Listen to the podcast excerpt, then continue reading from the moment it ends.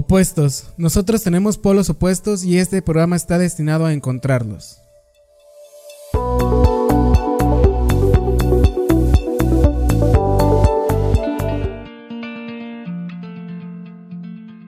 Eh, bienvenidos sean todos y todas a Opuestos, el cual es un, un, espacio donde indagaremos a través de las pasiones de las personas sin importar su profesión.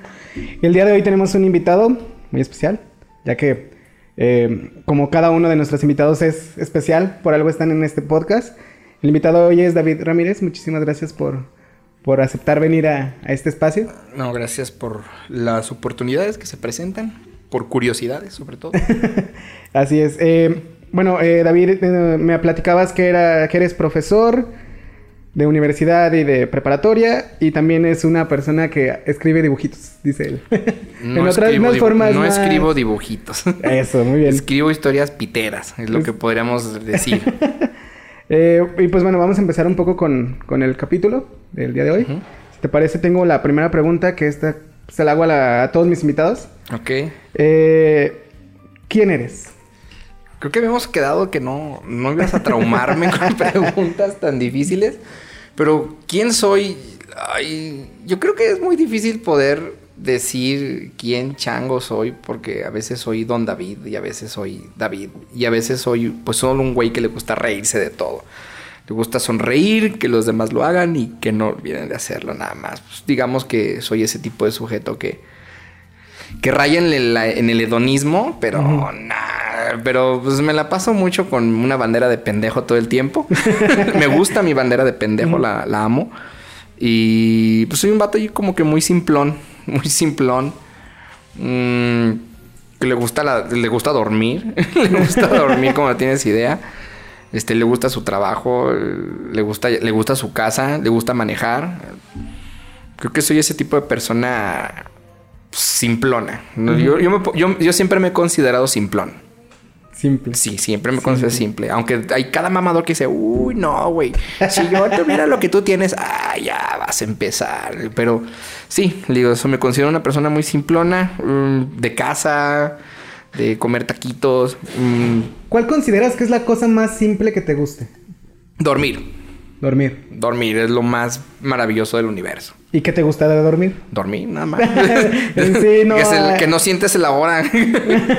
que descansas y a veces, a veces cuando sueñas, porque cuando tienes pesadillas es un dolor de rabo, pero regularmente es dormir. Dormir, dormir es, es, lo, es, normal. Es, es, podríamos considerar tu pasión. la, la verdadera pasión que todos deberíamos tener es poder dormir a gusto, porque hay gente que la neta no puede dormir a gusto. Uh -huh. Yo una vez tuve una plática con una persona eh, no me gusta decir nombres ni nada, no lo voy a hacer. Pero sí le dije, la única diferencia en que, digo, tú te verás muy acá, pero la diferencia entre tú y yo es que yo sí puedo dormir y tú no. Wow. Y parece que le, se lamenté, sí, que le dije sí. que te ibas a morir, te vas a morir de esto. Y, y le caló, es decir, le caló, se vio, se le vio en la cara que le caló. Le digo, tú podrás hacer lo que tú quieras, pero yo sí duermo. Y, y más porque eh, estamos en un, en un contexto social donde la gente eh, casi no duerme. O pues eso es demasiado. muy, muy cagado, sí. Sí, se, se cansan demasiado en la chamba o, o duermen, duermen y lo que duermen no lo descansan. ¿Y tu trabajo te lo permite? Sí, sí, la verdad, sí. ¿Cómo llegaste a, a ese trabajo? Fue una mamada de la vida, realmente. te voy a decir que yo no pensaba ser profesor porque nunca me ha gustado. Nunca me gustó la idea, sobre todo porque mi mamá es maestra maestra de sindicato hecha y derecha, eh, de que decían es que iba el hijo de la maestra y el hijo de la maestra debe ser así bien pulcro. Nunca me gustó la idea, tenía la idea a lo mejor en algún momento por tener dinero, lo que tú digas, uh -huh. pero las circunstancias me orillaron a decir necesito un trabajo en donde me dé tiempo para poder estudiar y también tiempo para hacerme güey. Uh -huh. Y pum, se dio la oportunidad en una preparatoria por San, por San Pedro, ahí por, por el Boulevard San Pedro. Uh -huh. Ya sigue existiendo hasta eso al lado de K2, por si un día sí, ubican. Sí. Eh, se me dio la oportunidad, de ahí dejé de trabajar de profesor, se me dio curiosamente una oportunidad de trabajar en política. Regreso a ser profesor en una escuelita que está por Boulevard Aeropuerto muy desconocida que se llama Alvanta y de ahí me empiezo a enamorar de ser maestro. Entonces, pero aún así yo tenía la mentalidad de que si yo iba a ser maestro, no iba a ser un maestro de decir, ay, es que eh, vas a ser maestro y vas a dar matemáticas o vas a dar español a niños de primaria, secundaria. No, yo quería dar clases de lo que yo estudié. Yo estudié redes y telecomunicaciones wow. en la Universidad Tecnológica de León. Ya tengo seis años de haber egresado. Uh -huh. Eh, y honestamente yo decía, yo voy a, voy a enseñar lo que yo sé, lo que yo estudié. Y por azares del destino me ha tocado dar lo que yo sé. En, la en preparatoria yo doy clase a chavos eh, que su carrera técnica es soporte técnico y mantenimiento. Ah, Doy clase a esos sujetos y en universidad le doy clase a todas las materias, pero todo tiene que ver con informática. Ah, muy bien. Entonces sí, al final hiciste que tu sueño se... Mi sueño clara con, con la, la oportunidad que te dio la vida, que al final era pues una mamá maestra que como dices tú, tal vez no era como lo que tú querías, pero... Sí, era tentador sobre todo la forma que viven los maestros, porque realmente, honestamente, no me importa si hay un maestro ahí en el público.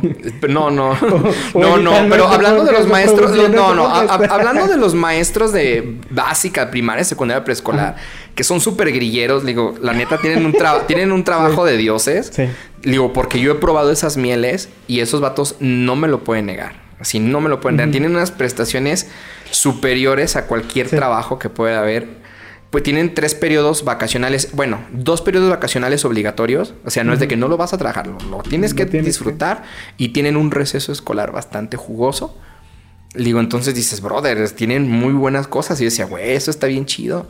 Obviamente sí, cuando yo empiezo a dar clases no tengo todas las horas que debería tener, a lo mejor no tengo tantas horas, pero puedo utilizar todo mi tiempo extra para poder sacar otro extra, cosa que... Que mucha gente que te, mm, sí. te, encierras en un sindicato y ya dices, ya no quieres hacer más, o más bien también el mismo sindicato te, te amarra y te pueden decir, no, es que nosotros gastamos mucho tiempo. Lo que tú digas, papá tienen un trabajo muy privilegiado porque a ti te paga papi gobierno. Y llueva tener relampagueo, caiga una bomba nuclear en toda la Ciudad de México y ya no exista dinero tú vas a tener lana, ¿va? Entonces, sí es un trabajo muy privilegiado. De ahí dije, pues es que estaría chido.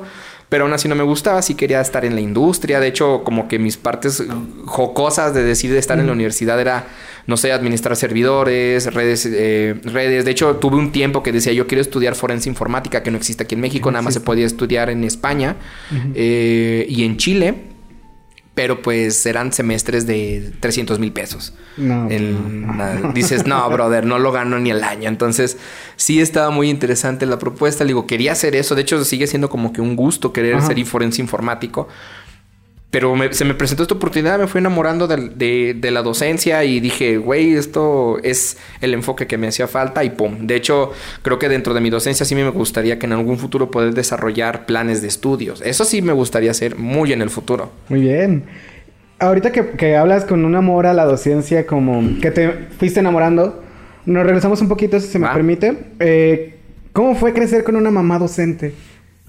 Y es realmente una cadena muy... Es como una prisión muy grande porque tú no podías equivocarte, ya que si te equivocabas era quedar mal con la maestra. Yo siempre he dicho que mi mamá siempre me trató como su ego en muchas partes, listo, porque es mi hijo y como es el hijo de la maestra, el hijo hace esto, el hijo es aquí, el hijo es propio, el hijo lo que sea.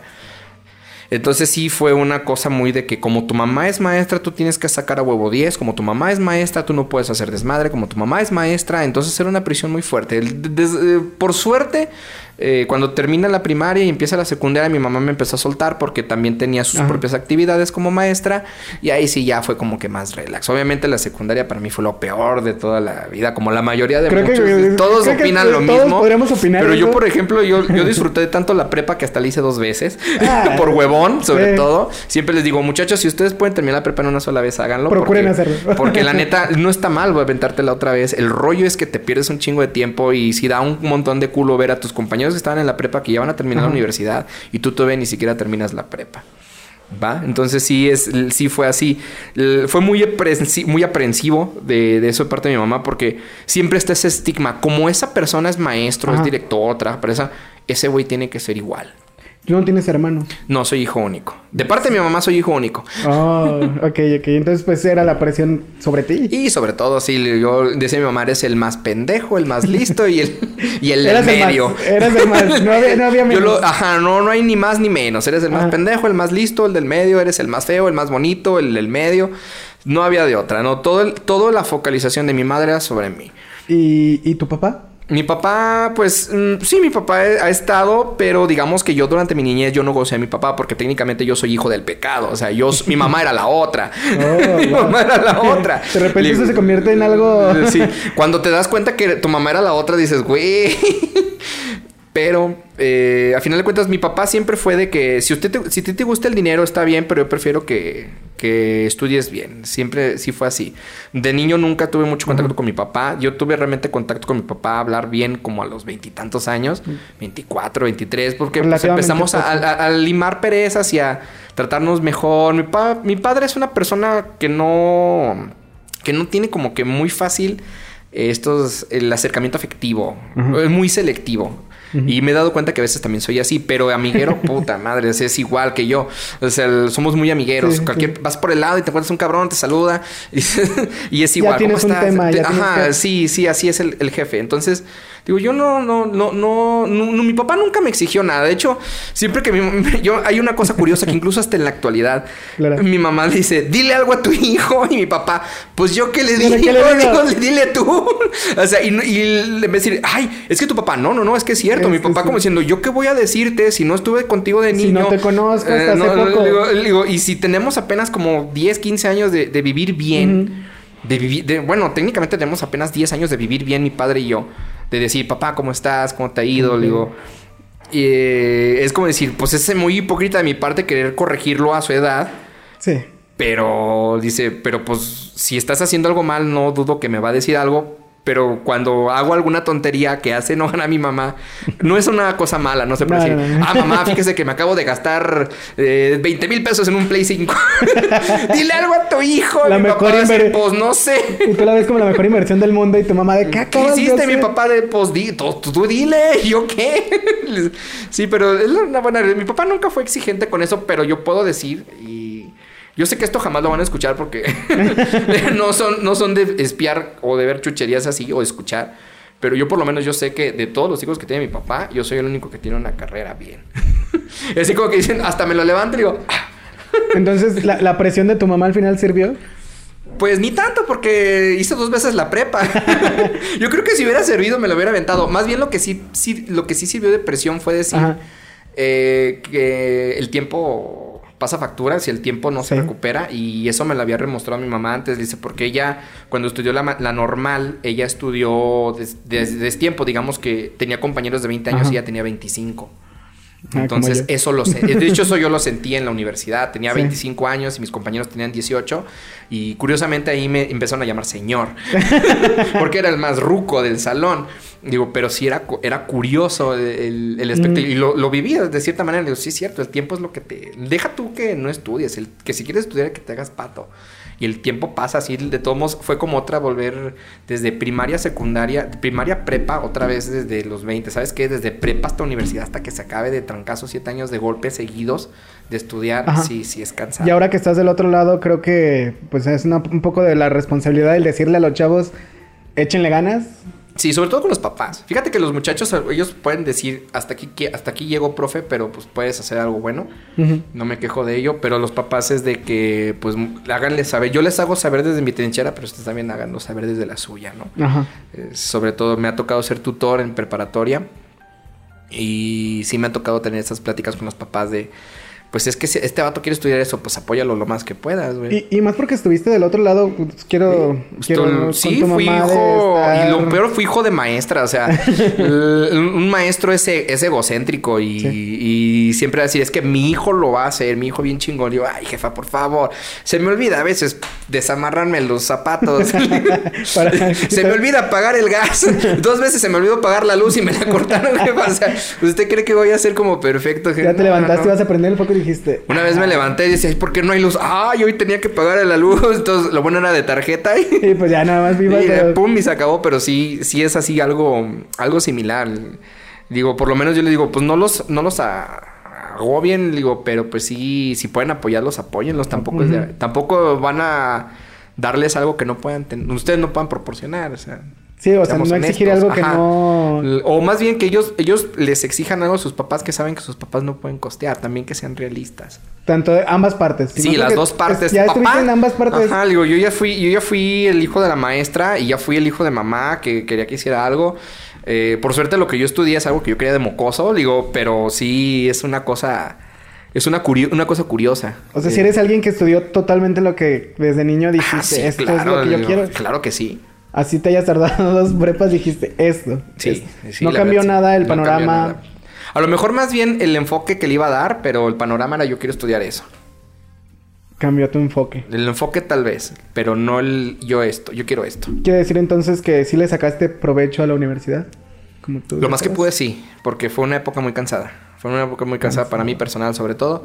Este, no hablo mucho de esa época en la parte personal, pero digamos que sí fue una responsabilidad de casa. Ajá. Estuve, estuve responsa- fui responsable de una casa, por así decirlo, y era muy cansado. Eh, trabajo, escuela y, Y no todavía llegar y, y- todavía llegar a casa.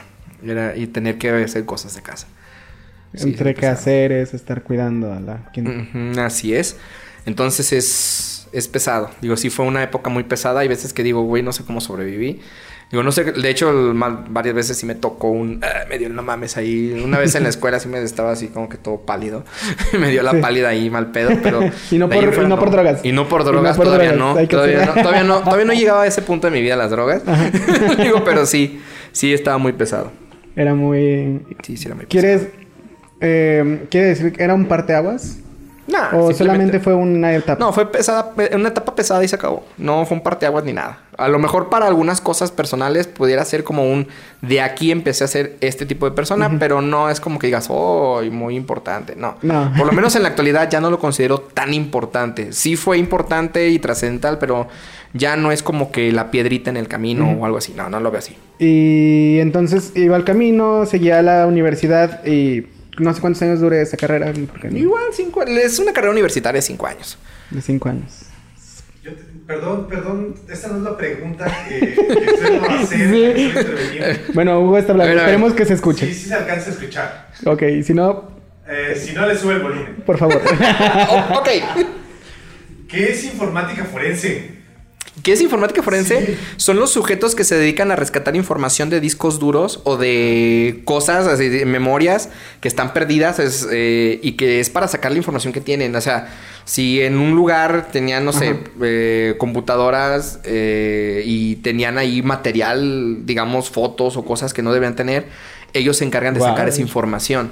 De hecho, en la actualidad, de hecho, la informática forense sí existen programas para sacar información, los conocen de manera sencilla, pero existen lugares especializados con hardware especializado que si agarran un disco duro y lo taladran con un con un taladro, lo pasan dos, tres huecos, con ese hardware puedes sacar información. Ah, de todos Aún así, modos. de todos modos puedes sacar información. O sea, dejas una huella. Dices, metes el disco duro al microondas, truena. Con ese hardware puedes intentar sacar Sí, información. es que yo supuse que era de las cajas negras de los aviones. Algo así, cosas digo, así. eh, Por eso no quise hacer la pregunta, lo- pero sí, sí, es, eh, muchas gracias.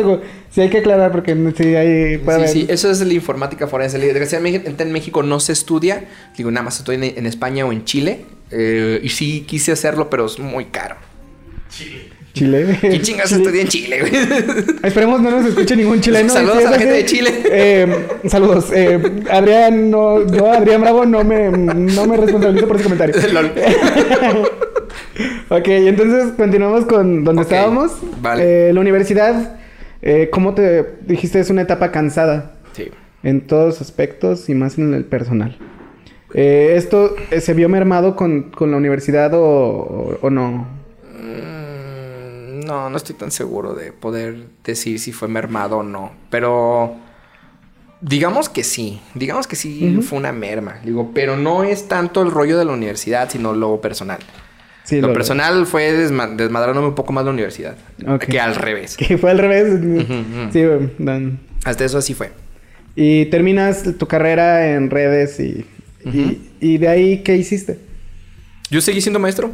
Simplemente lo terminé para. Ah, o sea, ya dabas clases. Yo, yo estaba dando clases mientras yo estaba estudiando en la universidad, porque pedían mínimo al menos técnico superior universitario, que sí lo tenía. Ajá, el TCU. Y sí, y estaba, digo, estaba dando clases en una escuela secundaria. Bueno, es una escuela particular, pero tenía escuela de secundaria y yo estaba dando clases ahí. De ahí me enamoré y empecé a dar clases desde el 2012.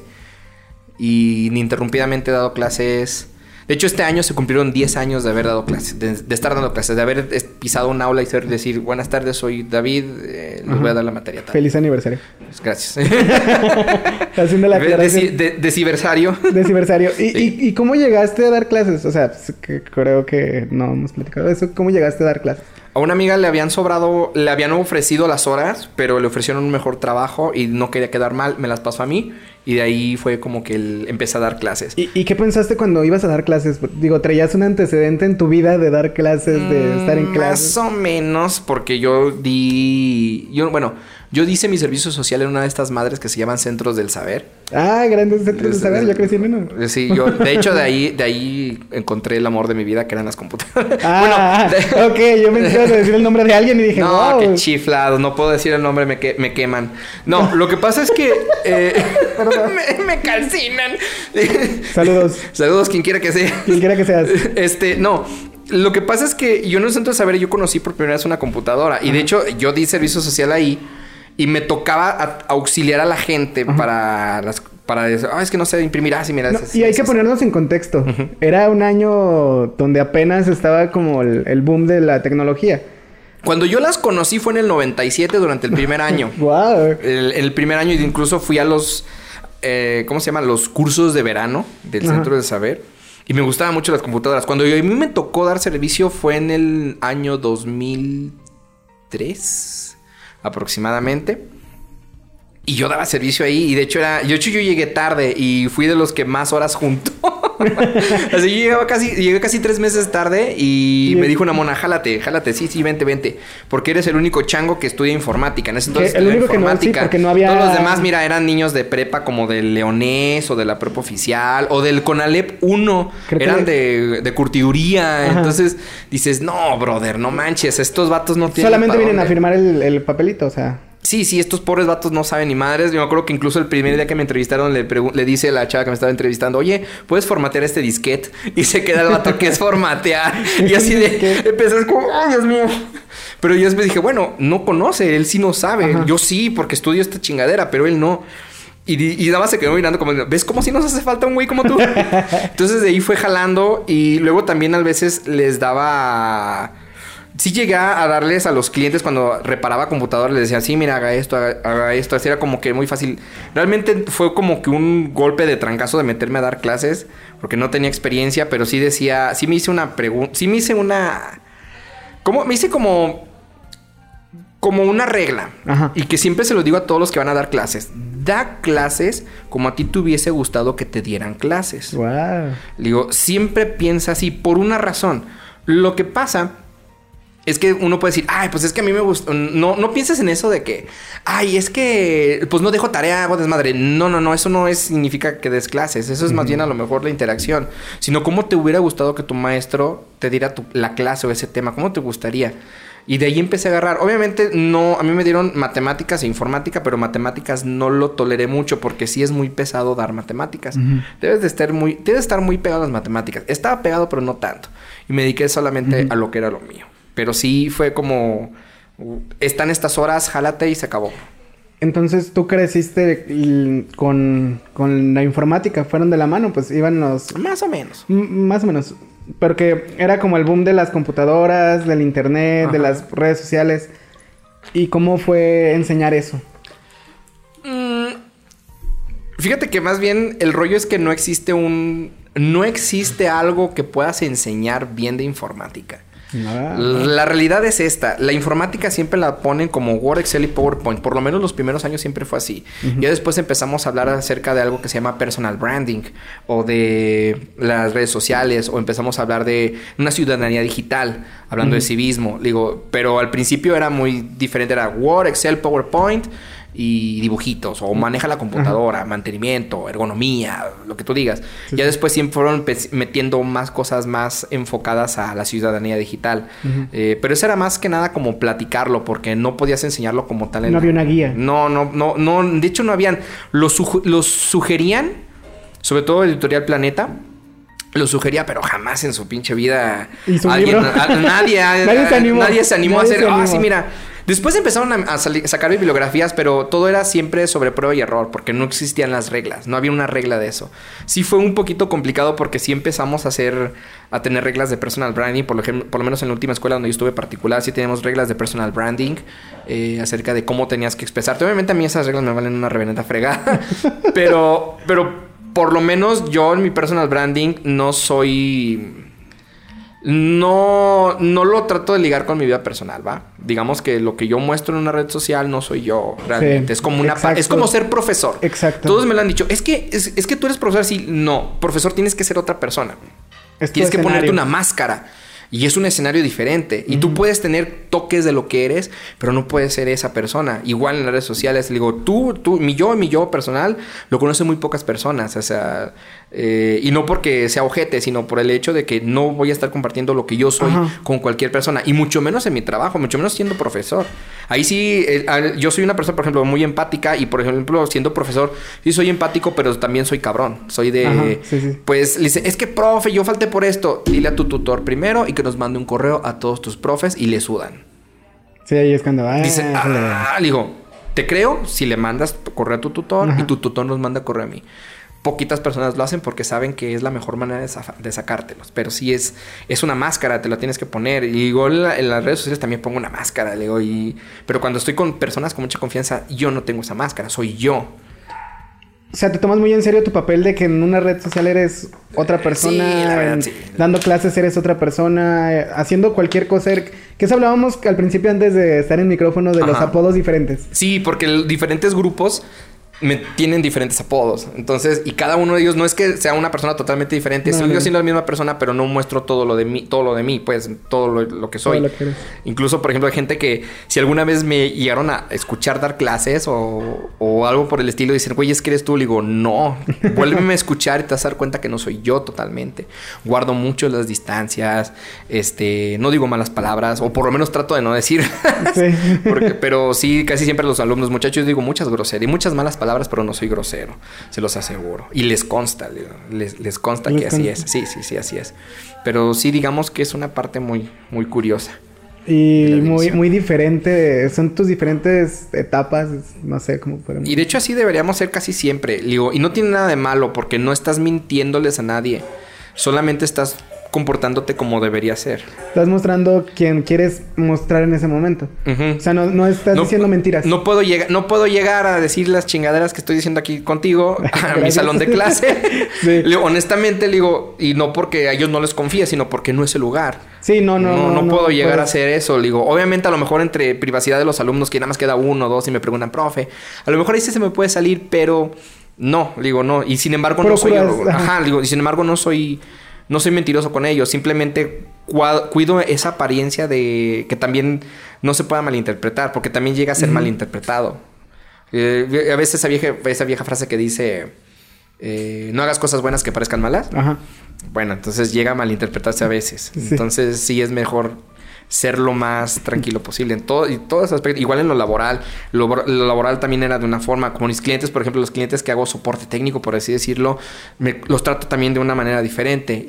Pero no porque los quieras tratar hipócrita o ese rollo, no, sino porque merecen ese trato. Porque ya es un trato directo. Exacto, más- es- estoy dando un servicio, no estoy dando mi amistad, ni estoy dando mi forma de ser y ese tipo de cosas. Entonces, eh, eres maestro, das soporte técnico, ¿qué más haces? ¿O dabas? Daba, no, pues nada más eso. Sí llegué a hacer- sí llegué a dar servicio, sí he llegado a dar servicio o soporte a empresa. He estado en el, sobre todo en, por ejemplo, empresas de que hacen zapato o en despachos. Sí, normal y tienes que ser de una manera. Obviamente Sí. tampoco puedes estar. No lo puedes tratar de igual manera a la gente como a la gente normal, al, al usuario final, por así decirlo, que a la gente que tiene una empresa. No, no puedes. Eh, y sobre todo, digo, por el, el porte que da. Y, también, por ejemplo, cuando es eh, la familia, igual también con ellos soy una cosa, porque yo sé que no puedo abrirme al 100% y no porque no les confíe, sino porque también no tengo por qué estar ventilando todo. Decía, ay, hoy me levanté mal, tía, no. no, obviamente no. Pero sí, sí procuras pues Sí. ser más tú con... Con, con la gente que les tengo mucha confianza, saben que soy yo. Saben cómo soy yo y saben que soy. Y saben que si me ven en todos esos, con- en todos los aspectos, el laboral, el, el personal, los cuentas, es que es ese güey, así es ese güey, no me engaña. Es parte de él, nada más que no les deja, como que cierra la perilla, para, bueno, cierra la llave para unos y la abre más para otros. Para otros. Hablando de, de gente hablando, Hugo, creo que te acercas al micrófono. ese, es, eh, ese es el momento donde Hugo, nuestro productor, editor, y a veces me regaña. Va a ser así. Va a hacer una pregunta. Ok. Es el nuestro Muy toque. bien. Eh, ya no. Ya no vamos a hablar de eh, informática forense. No, no, Que gracias. está bastante interesante el tema. Y por ahí tengo unos discos duros que me gustaría contactar a algún chileno. Con todo respeto a los chilenos. Eh, salud. Un saludo. No, Wea, o fue sea, culiao. O sea, realmente eh, quiero contactarlo. O sea, Sí, no es broma. bastante interesante. Sí, sí, Es más fácil contactar a un chileno que un Que un español. español. En español. No, de hecho, más bien, sí puedes encontrar ge- gente que lo haga aquí en México. Pero des- y te va a cobrar, pero el rollo es que la forense informática es muy cara porque se cobra por megabyte recuperado. Wow. Te sirva o no te sirva. Ok. Wow. Wow, qué interesante es eso. Pero sí, no, la gran pregunta no por ahí. Eh, antes de, iniciar la entrevista y del trabajo que hacemos aquí en el Ajá. podcast, eh, nos deshicimos de Adrián por unos minutos. Así es. Así nos Me mandaron a la manoseamos. tienda. Me mandaron a la tienda y duré como 20 minutos. Eh, y en ese momento estuvimos platicando. Y dijiste algo muy interesante que yo en algún momento de mi vida también lo, lo, practic- lo practiqué. Eh, que es jugar Yu-Gi-Oh!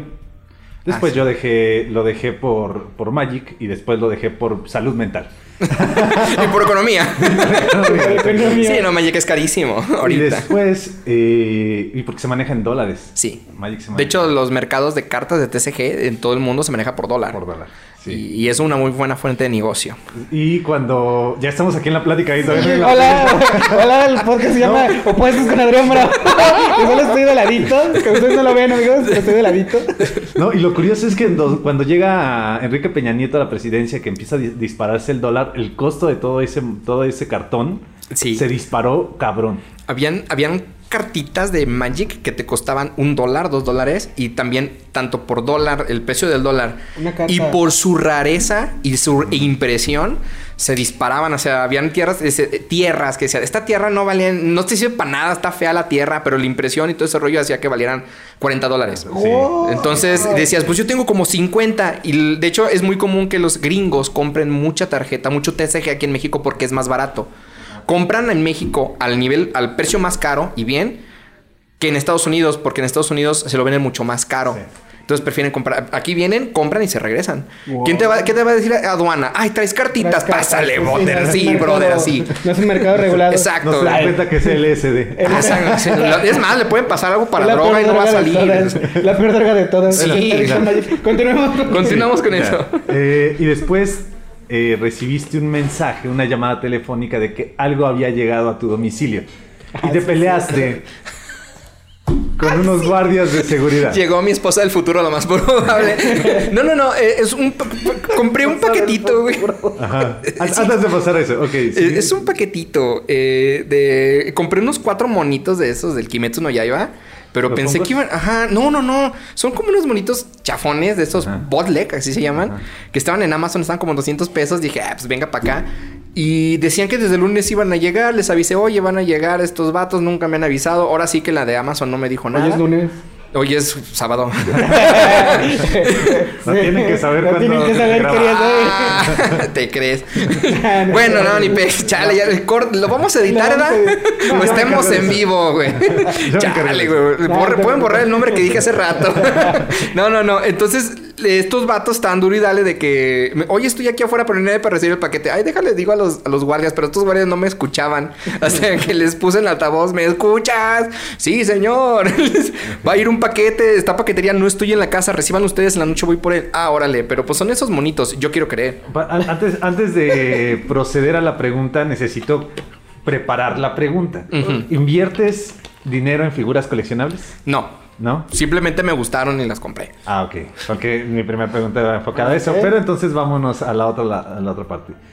¿Cuánto ha sido lo más que has gastado en cartas? Ah, es una buena pregunta. Yo creo que lo- en una carta. Fíjate. Ay, bueno. Ay, fíjate Su reacción fue todo. Así, ay. Mira, no, yo creo que lo que más he gastado de un solo chingadazo es en un deck completo. Fue un deck de Amazonas. Eh, me, cost- me costó 1300 pesos. El deck completo con todo y micas. Y me dieron aparte micas más, de un cuate. Pero la, individualmente, la carta más cara que he comprado, que se le iba a regalar a alguien, pero a la hora de la hora valió chosto. Eh, Ok. sí, sí, se le iba a regalar a alguien en su cumpleaños, chingó a su madre, ni pedo. Esa carta se va a convertir en mía. Me costó 900 pesos. Una carta, Una 900 carta, pesos. 900 varos. 40 dólares a pro. 45, 44 dólares, ponle, si usamos el C.com. Eh, Discúlpame, yo estudié finanzas y, y yo dando malos datos. LOL. Este, pero el, esa cosa, digo, esa carta, digo, a final de cuentas la voy a guardar y la voy a quiero cambiar por una carta que ahorita vale como 1500 pesos. Entonces, pues, por, mira, si voy a cambiarla y doy 300 porque me den eso, eh, toda madre, digo, Sí, porque sí, sí. Es, es, es conveniente, pero en un futuro, porque ahorita no quiero gastar tanto dinero. Pero sí, creo que lo más que he gastado por una carta son 900 pesos. wow. Los dos escados de wow. wow. Sí, es como wow, 900 pesos. 900 pesos. Pero iba a tener un. Tuvo un significado especial. Bueno. Quería, pero- quería, regalar- que quería regalárselo a alguien, quería que fuera bonito porque decían, no mames, son 900 varos. Y yo así, ay, voy. Eh, Tú págaselo". no te preocupes. Tú no te apures. No, se le iba a regalar el cumpleaños, pero no de Navidad, pero pues valió chosto. Y pues ni pedo, me la quedé. Dije, bueno, son míos, no los, no los perdí. Aquí los puedo reinvertir. Fue tu propio regalo de Fíjate, cumpleaños. no, no, no, De porque Navidad. no, porque no es un arquetipo que me guste. la carta se llama The Dark Magicians, es Ah. una fusión. Por si alguien un vato dice, ah, sí, yo la tengo y no está tan, ya no está tan cara, güey. no Pues ni pedo. ya es como, ni ah, pedo, la ups. impresión ya valió pedo. No, por la reimpresión va a costar, eh, sigue, si hay una reimpresión, sigue, aumenta el precio. El chiste es que esa carta, este, al final de cuentas, lo- pues, no, no lo perdí, aún tengo ese dinero y lo puedo utilizar ya sea para recuperar dinero o para tener otras cartas. Ah, muy bien. Sí, no, pues tampoco es. Hasta eso es cagadamente. El, el cartón eh, no se devalúa tan gacho como parece. Se devalúan las cartas que son prohibidas, más no las cartas que se imprimen una sola vez. ¿Sabes mucho de ese tipo de cultura? Eh, Poquito porque tenía que investigar precios de cartas porque en un tiempo estuve queriendo vender con un cuate y, y nos hicimos de cartillas y ese rollo. Pero pues de ahí en fuera no... Así se lleva la carta. Y luego, y de hecho, el negocio, o sea, la finanza de esa carta, de esas cartas, por así decirlo, no lo administra un lugar, lo administran los jugadores. El mismo mercado el mismo mercado el- lo pone. O sea, no, hay, es- no hay una regulación. No hay una regulación de eso. Y el día que lo haya, se acaba. Ya nadie lo va a comprar. Pues, según tenía entendido, en algún punto China buscó regularse ese propio mercado, pero pues, la gente no. Ni más, No, no, pudo, no, nunca, no pueden, nunca. no pudieron, de- de- pero sí, no existe una regulación, todo es sobre el oferta y demanda, y así como un güey te puede vender una carta en un dólar, un güey te lo puede vender en 50. Y la neta, el güey, hasta el güey que te la vende en 50, pues, tiene razón de venderla en ese precio. Aunque sea la misma carta. Sí. Wow. Sí, así es. Ahorita que estaba antes, bueno, yo Antes. de, de empezar la entrevista tomé unas notas. Ah, ok. Y- Olvidé decirte que no debías hacer notas. que no para debía hacer notas, no.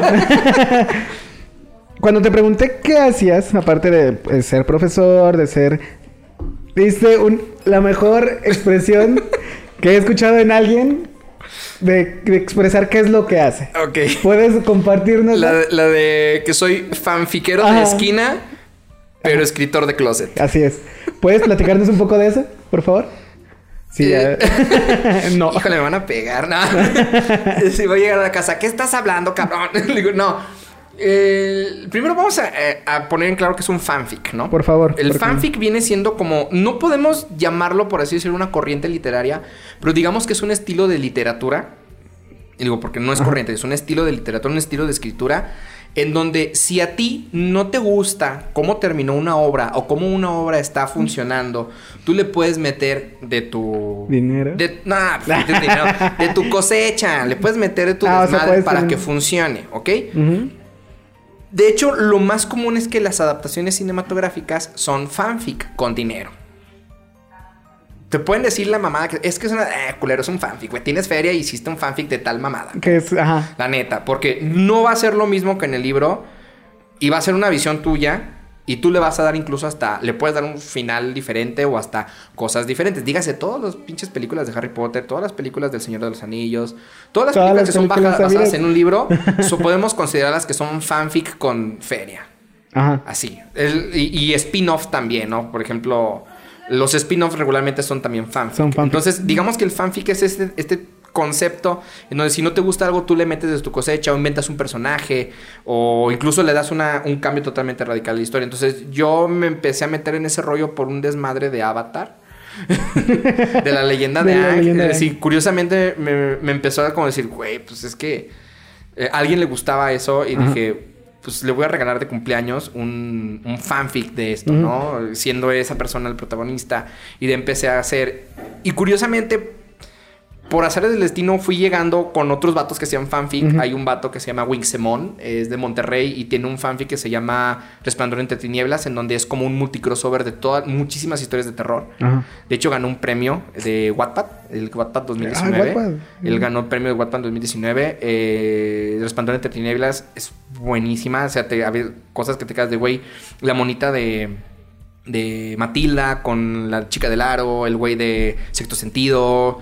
Muy bien trabajado. Y tiene otros fanfic. Entonces empecé a Mm. juntarme con vatos que hacían eso. E incluso llegué a a participar en una revista, en un fansign de fanfic que se llamaba Yo Fictioner. Desgraciadamente ya no existe, cerró la página. De hecho, este- en estas fechas tenía que publicar un video de eso. Tronó. y, y ahí empezaban a hacer, vamos a participar en, en- en cosas. Y yo hacía mis drabbles. Los drabbles son, son como cachitos este, de escritura. Que tú vas este, poniendo para hacer a lo mejor una historia más grande o nada más para presentarlas. Y participaba con ellos y era, era interesante. Digo, por eso me empezó a gustar eso de la escritura. No me considero un escritor muy bueno porque sí tengo muchos problemas con dar cuerpo. Pero sí me gustaría, por eso digo que soy un escritor de closet, porque sí me gustaría escribir una historia totalmente original. No quisiera hacer ya un fanfic, quisiera hacer una historia totalmente mía desde Nueva, cero. tuya. Ajá, mía, mía desde cero, pero sí he tenido esa experiencia del fanfic. Incluso llegué hasta publicarlo con alumnos. Miren, muchachos, miren, aquí está el fan- eh, un concurso de drables de fanfic.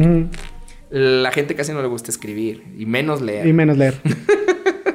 menos leer. ¿Y, y cuál ha sido la, la cosa más importante? No, ¿qué, qué es lo que más te ha dado este, este mercado, este tipo de cosas que haces? ¿El fanfic? Ajá. Pues lo más que llegué es que uno de mis fanfics se publicó en un medio físico, en un- en una fanzine, pero es un medio físico. Y fui hasta Guadalajara a la presentación. Y curiosamente la presentación de ese fan, de, ese, de esa revista fue justamente mi cumpleaños de 2018. El mejor regalo de cumpleaños. No estoy seguro si sea el mejor regalo de cumpleaños, pero te puedo asegurar que fue el mejor cumpleaños del mundo porque técnicamente iba con un chavo que es dibujante. Le decía, güey, vámonos a Guadalajara.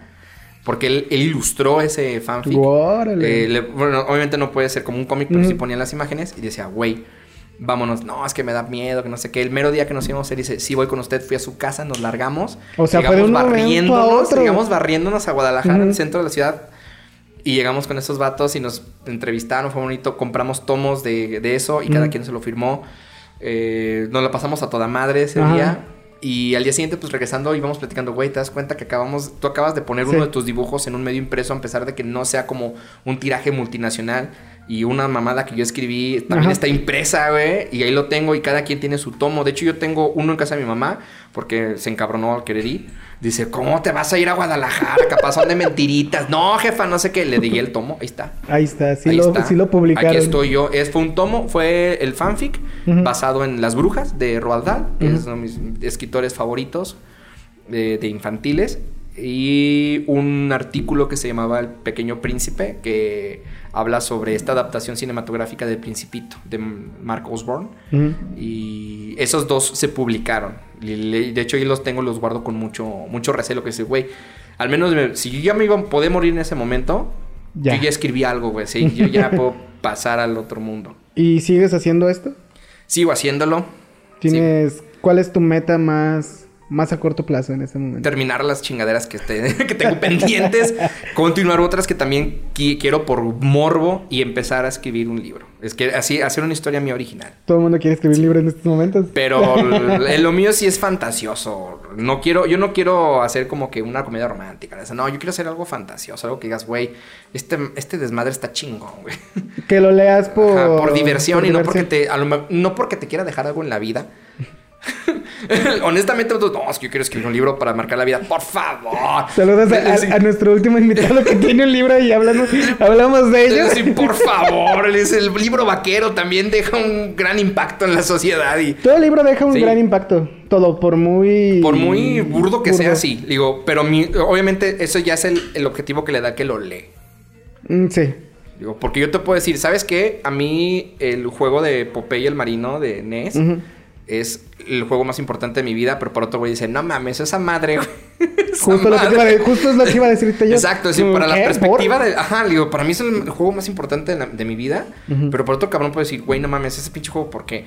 Es lo mismo con un libro, a lo mejor yo lo voy a pensar diciendo, voy a escribir un libro porque quiero escribirlo y porque quiero que sea divertido y que, que sea interesante, que sea, diga, wow, chingón. Y si alguna persona le encuentra algo bueno, bueno, que sea de ella, se lo voy a respetar, Sí. pero tampoco se lo voy a andar, ah, no mames, no saques. Obviamente no, digo, no, no, no busco hacer eso. Digo, es como, como yo te dije cuando doy clases. Ah, no, no te lo he dicho. Pero una cosa que me gusta cuando yo doy clases es que si yo no me divierto, yo no doy la clase. Entonces, si yo no me divierto o yo no disfruto lo que voy a escribir, entonces no lo quiero hacer. Wow. Punto. Si no, no lo voy a hacer y, y se acabó. Entonces, por eso, si yo voy a hacer un libro y me voy a divertir en él, a toda madre. Sí es. O sea, tú lo que buscas es que la gente no encuentre un significado, sino que se divierta. Y si lo encuentra, bueno, es muy de ellos. Sí, o sea, que dejárselo oye, al... si llega no el- buscar quedar bien, no buscar Ajá. darle un significado a un algo, sino simplemente esto es lo que yo siento, es lo que soy, es lo que tengo. Exacto. Ten. Esta es mi historia, este es mi desmadre que me inventé. A lo mejor, oye, pero es que habla de la vida, de la trascendencia. No. Así, No. No, pero si lo quieres, sí. Es como me dijiste, dice, Ajá. ¿tienes un podcast? No. me subo al carro y digo mamadas. Y lo pongo el celular y lo grabo, Ajá. pero no es un podcast, güey, parece. Digo, porque la plataforma te dice, que, es, es que esto es de podcasters. Digo, sí, como sea, voy a subir mi, mi desmadre en 40 minutos con un Porque montón de a mí me lo presentaron como podcast. Aquí le- les, también los invitamos a que lo escuchen. Eh, Caminos del Auto en Spotify. Así se llama Caminos del Caminos Auto. del Auto. Spotify. Que no es un podcast. No es un podcast. Aquí por su conductor nos dice que Sí, no, es un podcast, simplemente es un desmadre que nos subimos al carro y decimos pendejadas. ¿Y, ¿Y por qué grabarlo? Empecé, habían demasiados tiempos muertos y, y yo me la pasaba hablando mamadas en el trayecto de un lado. Digo, ¿y por qué no las grabo, güey? Pues a lo mejor hasta me, me sirve de algo. Y las empecé a grabar. De hecho, los primeros son así como un montón de audio, de sonido de, de bien acá. Ándale esa chingadera. Gracias, Hugo. ya las encontró. y, y los últimos ya hasta invertí en unos microfonitos para ponerlos más cerquitas. Hacemos como pruebitas de a ver qué tal se escucha con aire acondicionado. No se escuchan tan gacho. Ah, vamos a darle. ¿Con Y- quién lo haces? Con un cuate, se llama Karim. Eh, Saludos. Saludos a buen Karim. Saludos. Que dice, güey, voy a ir a tal lugar. Dice, no mames, quiero escuchar eso. Órale. Vas, perro. Pero sí, este vato dice, es de, un- hay un capítulo que lo invito y de ahí todos son con él. Eh, Entonces, ¿no hablas de un tema en específico? Cuando nos, trae la nos da la regalada gana, sí. Como un podcast. Ajá, cuando nos da la regalada, sí. Pero a veces estamos hablando de... Y se van. Nos vamos, salimos por la Sí. hablamos de forense informática como hombre. Sí, o sea, no como aquí que tenemos como un, un tronco de que es una entrevista, de que vamos a hablar de ti, Ajá, vamos sí, a hablar sí. de lo que haces. Allá Es empiezas que queriendo sea. hablar de un tema y... Sí, no, creo que el, el podcast más. El podcast. el que- es tu culpa. En primer lugar, es tu culpa. El capítulo más visto es uno que se llama Con Polo. Porque hablamos de la sociedad superheroica. y, y nos pasamos diciendo estupideces como si tuviéramos superpoderes. Creo que es el bien. más visto de todos. Y el de. mm, había uno. Creo que Capirota de temas 2. Creo que es el, el que está más chidillo ahí. Pero sí tienen. O por lo menos de los que yo he visto en las estadísticas. Son los que más han- se han escuchado. ¿Y, ¿Y por qué te gusta ver las estadísticas? Nomás por morboso. Así, si hay güeyes que les gusta espiar a gente a través de sus ventanas para ver qué calzones está guau. usando. Yo es- estoy viendo las... Ah, mira estas estadísticas. Wow, Una persona de lejos. Brasil. Eso se fue muy lejos. Eso se Sí, fue muy es que lejos. lo que vamos, digo, de hecho, las estadísticas del Anchor, hay una que dice, güey, hay gente que me escucha de Brasil. ¿Qué chiflados me escuché en Brasil? Lo cual está muy bien. Está muy chido, pero saludos a la gente. de Saludos- Brasil. saludos a la gente de no Brasil. sé quién será. En Chile. Imagínate. Ah, no me y en. Chile. Y creo que en Chile, si alguien te escucha, creo que ya no lo va a hacer. Ya no lo va a Ya hacer. no lo ese- va a hacer. Ese vato, ese huevón fue culiado. Perdón, amigo. Y es un buen proyecto, lo- lo- tiene un buen concepto de podcast, no podcast. ¿Me lo estás preguntando? ¿Me lo estás No, afirmando? te lo estoy diciendo. te- Ah, ya. sí, es que... Así de, no Sí, creo, güey. bueno, es que, sí, miras sí. que en una de esas estamos hasta diciendo, oye, güey, ay, aquí está el tránsito. Ah, cállate, cállate. Lo cual está bien. A mí, a mí me gusta porque se me hace muy real. De- es lo Justo que, lo es que estaba... digo. Sí, había escuchado porque la persona que me hizo el contacto, nada más como para que la gente... Ok. eh, la gente que me dio el contacto, saludos, Abril, porque ya sí nos escucha. Saludos, Abril. Eh, justo me dijo que tenías un podcast. Podcast. Podcast, entonces, acabas de Entre hacer comillas, que un de comillas. Eh, me dijo, escúchalo. Y ya luego estaba escuchando y dije, está muy chido porque es una plática. Nos O subimos sea, al carro y decimos mamadas. No es una... Como justamente cuando veníamos subiendo las escaleras aquí al estudio Hugo Mena, que en realidad es la sala. Eh... no, todavía no acabamos. Eh, Hago, me hago. todavía no acabamos. Eh, no buscas como un trasfondo de decir un chiste, de que la persona conozca algo. No, no. Y fíjate que ha pasado que incluso a lo mejor hay gente que dice, le encuentro significado a las mamadas que dicen estos dos güeyes. Tengo una, una idea de acerca de eso. Mira, cuando a veces tú quieres sonar inteligente, llega el momento en que dices, ¿sabes qué, güey? Eh, lo que estaba diciendo inteligentemente ahorita es una pendejada. Gracias. Pero las pendejadas nunca van a dejar de ser pendejadas. Ajá. Sí, La neta, sí. Entonces, eh, no, no, no te lo estoy diciendo a ti, pero. No, no, no, no, no, no, pero sí, o sea, te es estoy dando la razón, te estoy a- dando la Había razón. unos vatos, eh, por ejemplo, hace poquito vi un video de Quantum Fracture que dice que la, la, pues la física clásica ya es obsoleta, ¿no? Y ahorita la física cuántica y la física moderna es lo más chingón, lo más aplicado. Entonces te das cuenta que dices, güey, te das cuenta que a lo mejor un mamador que habló de física en el pasado decían, güey, este vato es un genio. Y ahorita en la actualidad dicen, ese vato estaba pero bien zafado de la cabeza, güey. Así no funciona. Entonces dices, no es un, no es un claro ejemplo, pero a lo que vamos es que funciona más o menos así. Digo, lo que tú considerabas serio, pues no. Llega un momento que dices, pues es que esto ya no está chido. Y. Y este. Y por ejemplo, las pendejadas, digo, a lo mejor pueden envejecer, pero nunca van a dejar de ser pendejadas. Yo decía a un cua- le- es como diciendo, güey, ve los videos de. de otro rollo. Ajá. Ve la, la carrera de botargas, güey. Te vas a seguir cagando de risa a pesar de que eso le hicieron Sí, 20 ya es algo que, con el paso del tiempo... Y, y tú ves, lo ves dices, no puedo creer que está. Ay, no mames, te cagas de risa, güey. Dices, es, las pendejadas no envejecen. A lo mejor dejan de ser tan graciosas, pero siguen siendo mamadas. Y cuando alguien dice algo serio y se quiere ver serio, después dices, no mames, güey, estás mal. ¿Y cómo combinas este pensamiento con el dar clases? Porque en el dar clases no dices pendejadas. Ah, no. Una cosa es, una cosa es, es una cosa. Las clases tengo que, tengo que, y lo sabrá él, tenemos que Hugo. meternos Sí, es que la a- gente no a ve. planeación.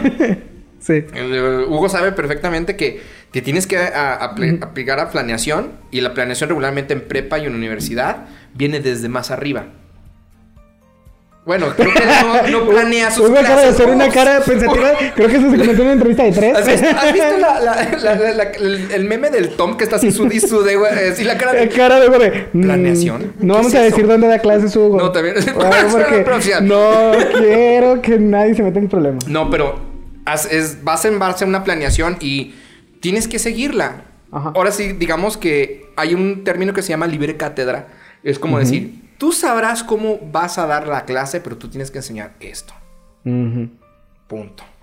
Entonces, sí, digo, dentro del cotorreo se hace. Digo, pero, mm, digo, lo que yo, yo hago, yo enseño, pues trato de, apegarme a lo que me dicen. Si te das cuenta, en el capítulo 2 de tu, de tu podcast, Wow. menciona, tu, menciona a tu cuate, casi novia, que no confundamos mi trabajo con mi pasión, ¿no? Ajá. Ser médico es mi trabajo, o sea, ser profe es mi trabajo, y si yo tengo que tener ciertos lineamientos en mi trabajo, los tengo que seguir, me gusta o no me gusta. Ah, que me den la libertad de, de yo hacer lo que quiera en la clase, Ya como es. quiera, es una cosa totalmente diferente, pero tengo que cumplir con mis objetivos de profesor. Que tu objetivo es dar un tema. Exacto, dar el tema digo, y. Por mucho que yo diga, ay, es que esto es muy serio, güey, te lo tienes que decir, punto. Se los tienes que decir, se acabó. Lo tienes que hacer. Digo, no, no puedo decirles, por ejemplo, muchachos, yo sé que lo que vamos a ver ahorita son computadoras eh, de los Core i5 de décima generación. Yo sé que mañana van a estar obsoletos. Mañana va a salir Core Ajá. i10 de 25 generación. Sí, claro. Y no por eso le- les tengo que decir, ay, no hay que ver esto Sí. porque son. Al rato va a ser una pendejada. No, porque pues, viene dentro del. En este momento, en la actual. En este momento, en la actualidad, tienes que tenerlo, Ajá. punto. Wow. Sí, sí, no, no, no puedo escaparme de eso. Es como. Es como las matemáticas. Las matemáticas nunca dejan de ser Nunca van a cambiar, solo son, son números. Los números no. Y, y tú sabes que a lo mejor va a cambiar la forma en que te van a hacer entender las matemáticas, pero de todos modos vas a seguir haciendo matemáticas. Va, eh, dos por dos va a seguir siendo cuatro. Yo decía- bueno, lo bueno es que no, ninguno de los dos sabe de matemáticas. No damos clases de matemáticas. Eh, yo sí. Eh, Eh. No, tú tienes que saber, si me imagino, tú tienes que saber desviar fondos del SAT. sí. Ay, Eh, lo alta. Se, se supone y estoy grabando un podcast. Entonces, saludos a mi familia que espero no escuche esto y porque se van a decepcionar. Saludos, saludos a la gente. a la gente. Saludos al SAT. Saludos al SAT. Me deben dinero, culeros. Cuando quieras te damos una asesoría. Eh, Gracias. Caminos del auto. Entonces, ahí no tienes ningún tipo de objetivo con, con Caminos del auto Fíjate que, regresando. lo- lo- fíjate que no, pero si llega, cuando ya no grabo, sí me llego a aburrir porque dijo, ah, quiero salir y si salgo solo me aburro. Entonces sí me ha tocado que voy a, por ejemplo, hace poquito salí con una amiga, fuimos a Cadereyta y dije, ¿y si grabamos ahorita en Calientes un camino del auto? A Querétaro. Querétaro. Y puse el teléfono y estamos ahí grabando HSM. Muy y pues salió bien, o sea, Sí, sí, sí, salió o sea. bien. Y dices, güey, pues es que así es como debe de ser, es una Exacto, plática entre cuates. Sobre todo con los que invitas, pues tienes que ser cuates que conozcas para que sea más fluida esta dinámica de, de estar libre. ¿Y, ¿Y qué pasaría cuando invites a alguien que no conoces? No sé, te lo has puesto a... No, no lo invitaría porque yo, yo no lo disfrutaría. Si te soy honesto, yo no disfrutaría invitar a alguien que yo no conozca o que yo no he tratado durante tiempo. Porque entonces a lo mejor no va a estar. No se va a sentir tan natural.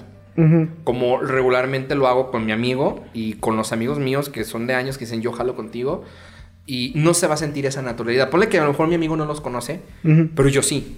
Ah, Exacto. O si mi amigo invitara a alguien que conoce mucho tiempo, él lo conoce, yo no, pero hay esa es a través de él hay naturalidad. No, y aparte, exacto, pues el, el tema no es, no hay un tema, es como estar platicando. No es como, por ejemplo, aquí sí puedo invitarte a ti que te acabo de conocer, Ajá. pero pues el plan es el- el conocerte. plan es conocerme y conocerte. aparte parte de tu trabajo de este proyecto es que platique de mí. Ajá. Eh, entonces se presta muy bien para que cualquier persona, digo, no se crean, me encontró aquí afuera. No, están- No, si escuchan esto y quieren venir, adelante. Sí, está- eh, la- eh, sí es interesante, nada más que sí, cuidado con las escaleras. Son muchas. Son muchas. Son muchas, bastantes. Y digo, iba a traer tacones. Pero bueno, entonces sí, se prestan y es. Y, y puede decir, bueno, se siente natural, pero es porque tú también estás llevando la batuta de por dónde vas a ir. Y acá no. Acá no, no vamos en esa batuta. ¿va? ¿Te acuerdas que un día, una vez. No, platícame, güey. Es como el chismecito. El chisme. Ándale, Sí, es como un chisme. chismecito, pero no es un chismecito sobre alguien. Aunque ahí sí tengo la regla de que tratamos de que si vamos a hablar, no pestes, pero si algo que no deberíamos contar de alguien, hay que censurar el nombre. Sí. Sí, Sí, por eso les inventamos nombres como, eh, no sé, creo que el más sonado de todos es... eh, No, la neta, no, no, no, no es que hable peste, es... Y dice el nombre. Aquí, aquí sí se va a permitir. Eh, Karim. Wow. Oh, te que no, Karim es, es- es el cuate. Es no, honestamente sí tratamos de censurar porque a lo mejor incluso algo que bueno que diga puede malinterpretarse. Sí. Entonces es mejor ir con nombres de todos modos. Como no dices su nombre, dices, ay, estás hablando de mí. Yo no dije tu nombre. bro. Ahí ya la opinión de ya. es tu propia ya, opinión, tu hermano. propia opinión. Nada más. Le digo, aunque pudiera ser, pero no. Pero no, no, lo es. Lápate las manos. Bueno, ya llevamos una hora en este podcast. Dios mío. Sí, no sé cómo llegamos a una hora. Justo ahorita nos pasaron el anuncio de que llevamos Sí, ya 55. córtale, perro. Ya. no. La, la luz está cara. La luz está cara y el me micrófono, el micrófono se renta. no, claro, no, los micrófonos no se rentan hablando. de- No somos tan miserables. Podríamos rentar. Podríamos. Podría rentar- Si gustan, lo rentamos. Avísenos. Avísenos. Aquí no tenemos un. Propuestas de negocios. Propuestas de negocios, las escuchamos a. Tenemos un correo, tenemos un correo. Opuestos podcast arroba gmail.com. Tenemos un correo que nunca me lo sé, pero cuando gusten enviar cualquier cosa, que no sean cosas malas, por favor. Ahí el correo. Igual estamos en redes, por si gustan. Eh, pues te voy a hacer una última pregunta para darle un cierre bonito a esto. Órale, pues. Que también la hago en cada episodio. A ver. Eh, ¿Cuál es tu máximo aprendizaje? ¿Cuál fue el más grande, el mayor aprendizaje en tu vida? El mayor aprendizaje en mi vida lo tuve hace poquito por... Yo tuve la pérdida de un amigo, un amigo muy querido, en 2010 y 2020, Siento 12 de enero. Eh, falleció de cáncer. Eh, y desde meses atrás de, de su- de que empecé a tener, conocer su padecimiento, eh, me empecé a ir a terapia psicológica, porque Ujú. era algo que yo nunca me, no me podía enfrentar, por lo menos yo solo. Y en ese año, por lo menos desde, desde antes de que muriera, cuando murió, y al año, porque técnicamente el, yo, como lo digo, yo no me, el- psicológicamente yo no me preparaba para su muerte, yo me preparaba para todo un año y toda una vida sin él. Digo, es un gran amigo, ¿no? Siempre, de hecho, hasta el psicólogo dice, ¿eres tu pareja? ¿Eres gay? No, no, no soy gay, no es mi pareja, es mi mejor, es uno de mis mejores amigos. Con todo respeto a la Con comunidad. todo respeto a la comunidad, pero no, digo, no, no, no era el, No caso, era el caso. Es un amigo muy querido. Entonces, yo en ese año tuve una, no sé si llamarlo epifanía o un monchis o un mal viaje, como lo quieras llamar. Pero yo me inventé una frase que incluso compartí con alguien hace recientemente. Y esa es como que mi más grande enseñanza es, si estás arriba, disfrútalo, si estás abajo, acéptalo, pero nunca te quedes en ningún extremo. Wow. Esa es mi, mi enseñanza que me, que me dio todo este proceso psicológico. Incluso, curiosamente, parte de este proceso lo llevé con una serie que se llama Bojack Horseman. Gran serie. Gran serie. Gran, gran Eh, honestamente, sí es una... Sobre todo el final, el penúltimo capítulo, cuando hablamos de la interpretación de cómo te mueres. Para mí fue muy fuerte, digo, sobre todo porque ya había pasado meses de la pérdida de mi amigo. Y en momentos decía, güey, así va a ser, güey. Así, a lo mejor él estuvo en esa posición o así va a ser. Entonces sí, sí fue como un, güey, Bojack a veces estaba arriba, a veces estaba abajo, güey. Pero siempre quería quedarse en un, en un lugar, ¿no? Siempre quería estar, o si quería estar en lo más fondo o quería estar en lo más arriba, pero nunca disfrutaba como que estos, esta tranquilidad o cuando hay un alto, chingón, cuando hay un bajo, pues bueno, Digo, creo que eso fue lo que como que aprendí en este año. Yo incluso se lo llegué a decir al psicólogo. Le digo, ¿sabes qué? Le digo, es que a veces estar arriba, cuando estás arriba hay que, hay que disfrutarlo. Cuando estás abajo tienes que aceptarlo porque pues no siempre vas a estar bien. Y... Pero el chiste es que no te quedes en ninguno de los Mm. extremos. No puedes estar todo el tiempo diciendo soy una mierda. Tampoco puedes estar todo el tiempo diciendo soy un chingón.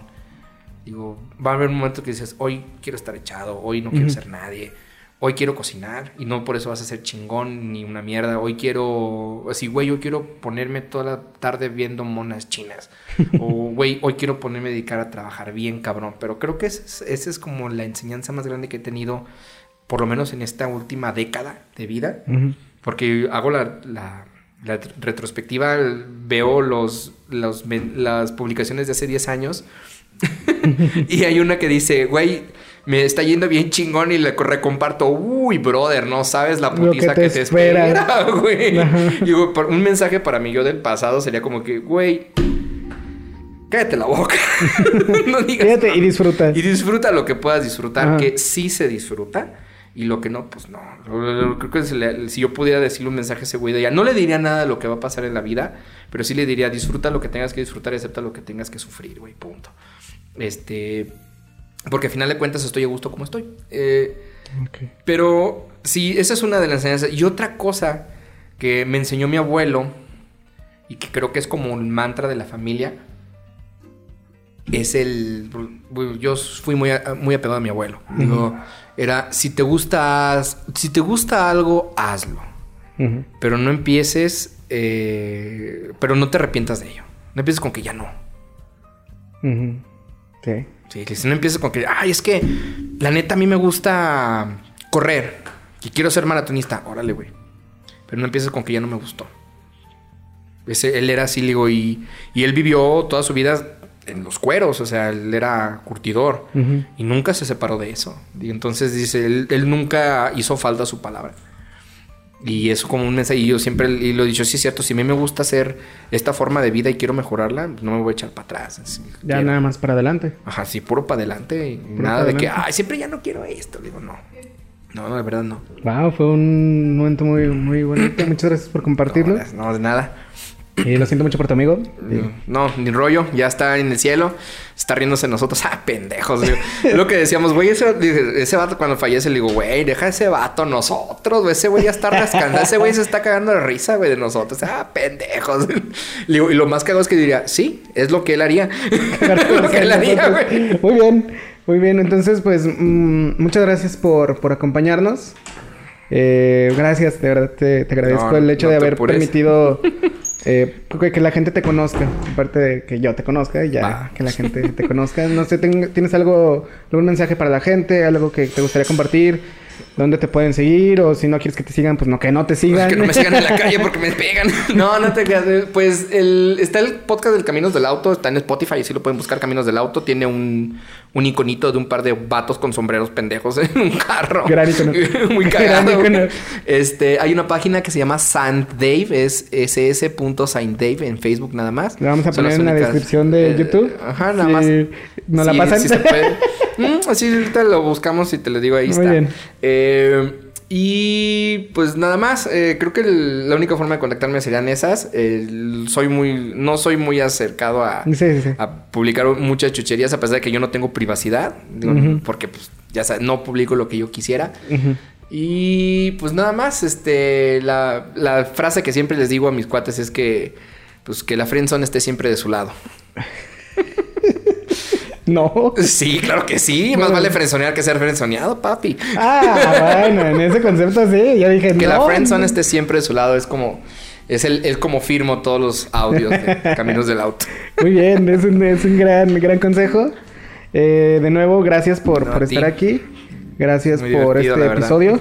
y por compartirnos tanto de, de ti, de lo que te gusta, de lo que al final eran tus pasiones que, que puedo...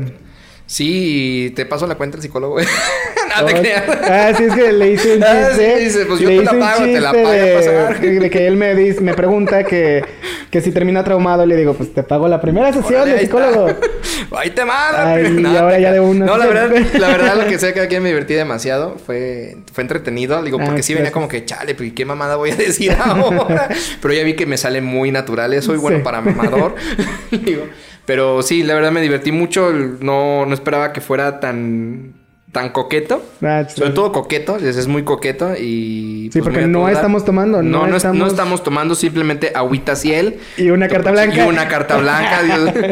Pero bueno, muchísimas gracias. Eh, Gracias a ti. Nos vemos la siguiente semana. Gracias a ustedes por escucharnos y por seguir ahí al pendiente de nosotros. Eh, recuerden seguirnos en Facebook y en Instagram. En Instagram. Como opuestos, guion bajo, con, guion bajo, Adrián, guion bajo, bravo en Instagram. Y como opuestos con Adrián Bravo en Facebook. Eh, recuerden que este programa, bueno, nosotros tenemos polos opuestos y este programa está destinado a encontrarlos. Muchas gracias, yo soy Adrián Bravo y nos vemos hasta la próxima.